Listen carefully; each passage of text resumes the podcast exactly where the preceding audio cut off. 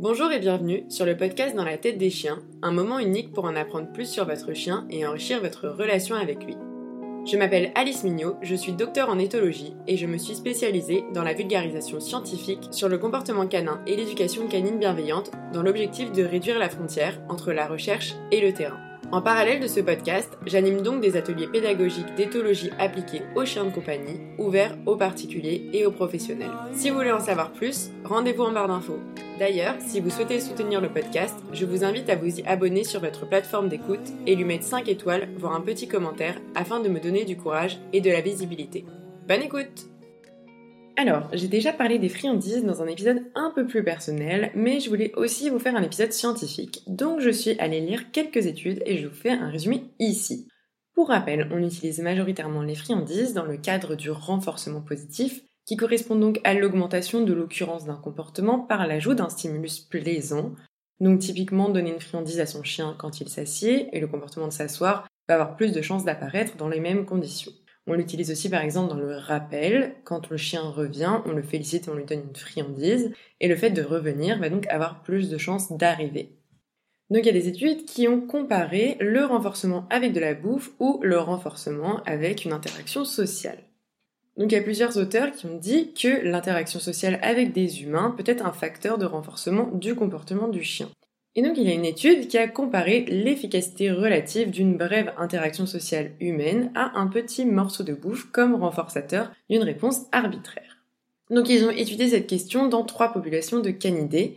Donc on avait des chiens de propriétaires, donc des chiens de compagnie, des chiens de refuge et des loups qui étaient élevés à la main.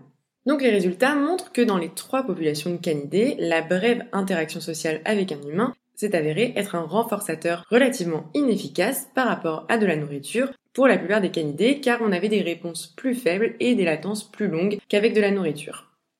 Ils ont aussi mis en avant que le fait d'avoir un historique de renforcement avec l'expérimentateur, donc pour les chiens de propriétaires, n'a pas affecté l'efficacité de l'interaction sociale comme renforçateur. Mais ils ont aussi posé la question de savoir si l'attention du propriétaire pouvait constituer un puissant renforçateur pour les chiens de compagnie, si ces derniers étaient privés d'interaction sociale comme des chiens de refuge, donc par exemple s'ils étaient placés en pension. Ils apportent quelques nuances euh, quant à ce résultat où la nourriture serait plus efficace que l'interaction avec des humains. Et c'est surtout de savoir à quoi c'est lié.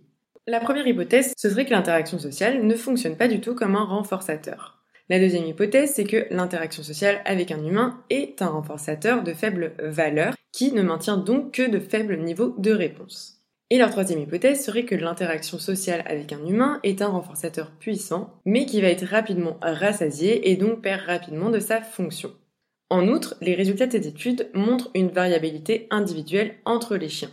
Et donc dans cette étude, la majorité des chiens montraient une préférence pour la nourriture, mais pour quelques chiens, d'autres stimuli environnementaux, donc typiquement une stimulation olfactive ou visuelle, ont pu fonctionner comme des renforçateurs plus puissants dans cet environnement que la nourriture ou l'interaction sociale. Ils ont une autre hypothèse qui est assez intéressante, c'est que l'interaction sociale humaine pourrait devoir être de base conditionnée pour fonctionner comme un renforçateur. Ça pourrait expliquer pourquoi l'interaction sociale n'était pas renforçatrice pour la plupart des chiens de refuge.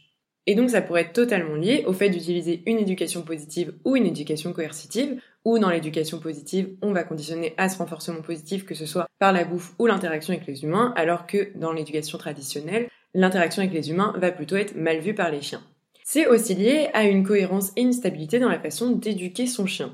Typiquement, si on renforce régulièrement, etc., on va conditionner notre chien à ce que nous, on soit content, qu'il reçoive de la nourriture, etc.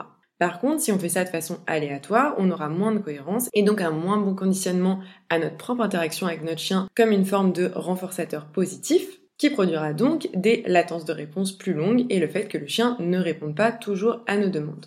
Mais du coup, dans la panoplie de renforçateurs positifs, on n'a pas que la bouffe ou la caresse, on a aussi les récompenses verbales et les auteurs rappellent que les chiens vont avoir des préférences pour certains renforçateurs. Et d'ailleurs que ces renforçateurs peuvent varier dans leur efficacité. Typiquement, moi, Blucus, je sais que la friandise, c'est son plus gros renforçateur. Par contre, le fait que moi je sois contente et que je lui dise oui, c'est bien, c'est super, c'est aussi un renforçateur, mais peut-être un peu moins efficace.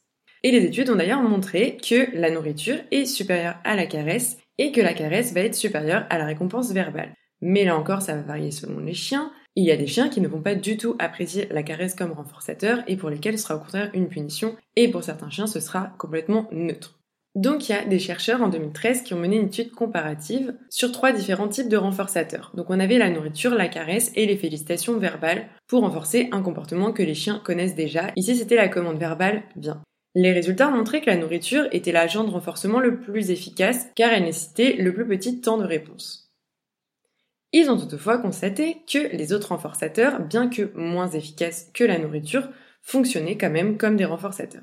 Donc il y a une autre étude qui s'est intéressée à inclure du coup le jeu comme un renforçateur. Donc on avait trois conditions. On avait la nourriture, le jeu ou la caresse. Donc les chiens étaient entraînés à marcher autour d'un cône qui était surmonté d'un poteau en utilisant une de ces méthodes de renforcement. Donc dans la condition de jeu, lorsque les chiens réussissaient, on leur proposait de jouer avec un jouet en forme de ballon de rugby accroché à une corde.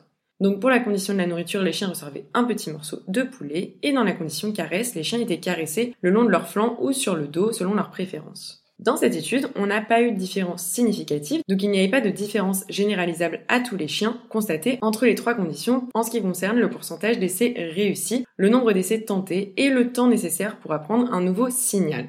Et donc ça montre qu'on peut avoir une variabilité individuelle entre les chiens dans les préférences de renforçateurs, mais aussi qu'on a plein d'autres facteurs qui peuvent jouer, comme les expériences dans l'éducation, la race, l'âge du chien ou le fait qu'il soit stérilisé ou non.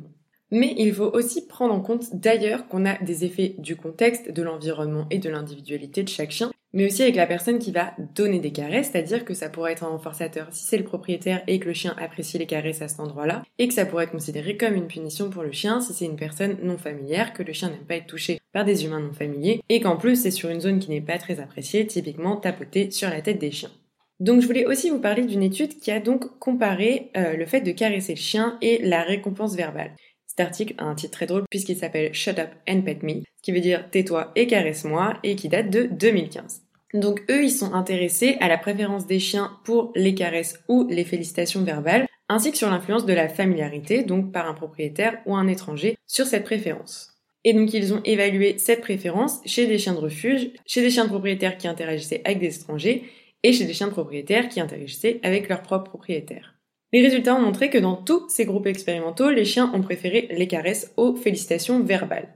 Les conclusions étaient que les caresses peuvent être une interaction importante entre les chiens et les humains, qui vont être susceptibles de maintenir un comportement social interspécifique, et que les félicitations verbales doivent-elles être conditionnées de manière spécifique pour avoir de l'importance aux yeux du chien. Ensuite, je voulais vous parler de la valeur des friandises en vous présentant une étude de 2018. Donc ils ont mené une étude sur 16 chiens dont l'objectif était de voir s'il y avait une préférence pour la récompense alimentaire variée ou pour une même récompense alimentaire. Et c'est intéressant puisque sur ces 16 chiens, il y en a 6 qui ont montré une préférence pour la récompense alimentaire variée, 6 pour la récompense alimentaire constante, et on a 4 chiens qui avaient aucune préférence pour l'une ou l'autre option. Et donc ils ont conclu que même si certains individus chiens pouvaient préférer une récompense alimentaire unique et hyper positive à court terme, L'introduction de la variation des types de récompenses peut maintenir la motivation des chiens sur une période plus longue. Donc c'est un peu ce que je vous disais dans l'épisode plus vulgarisé sur les friandises, c'est que c'est important d'identifier la valeur des friandises pour votre chien et d'utiliser des friandises de très haute valeur dans les situations très stressantes ou dans les nouveaux apprentissages particulièrement. Et par exemple, si vous voyez que votre chien, à un moment, va un peu diminuer dans ses apprentissages ou donner des réponses un peu moins rapides, etc., ne pas hésiter à augmenter la valeur des friandises. D'ailleurs important de demander à son animal ce qu'il préfère. Donc il y a pas mal d'auteurs qui vont insister sur le fait que c'est important de donner la possibilité aux chiens, mais aussi aux autres animaux, de choisir d'eux-mêmes la récompense qui a le plus d'avantages à leurs yeux. En fait, de leur permettre de sélectionner une récompense, que ce soit en fonction de leur état motivationnel ou du moment. Donc pour conclure cet épisode, je vous dirais que la friandise marche mieux donc que les récompenses verbales ou la caresse et qu'il ne faut donc pas hésiter à utiliser des friandises que ce soit dans l'apprentissage chez votre chien, mais aussi dans l'éducation plus générale. On a aussi un effet de l'individu qu'il ne faut pas négliger. Donc je vous en ai parlé dans l'épisode précédent, mais on a des chiens donc qui vont être plus sensibles que ce soit aux récompenses verbales, aux caresses ou même au jeu qu'avec les friandises et c'est pour ça qu'il faut bien réussir à observer votre chien pour voir quel est son meilleur renforçateur. Il y a aussi un effet du coup de la valeur des renforçateurs et il faudra pouvoir l'identifier avec votre chien et ne pas hésiter à augmenter cette valeur si vous voyez que votre chien diminue dans ses apprentissages ou que vous êtes confronté à une situation particulièrement stressante. J'espère que cet épisode vous a plu et en tout cas qu'il vous aura appris des choses. Sur ce, je vous souhaite une bonne journée ou soirée et des caresses consenties à vos toutous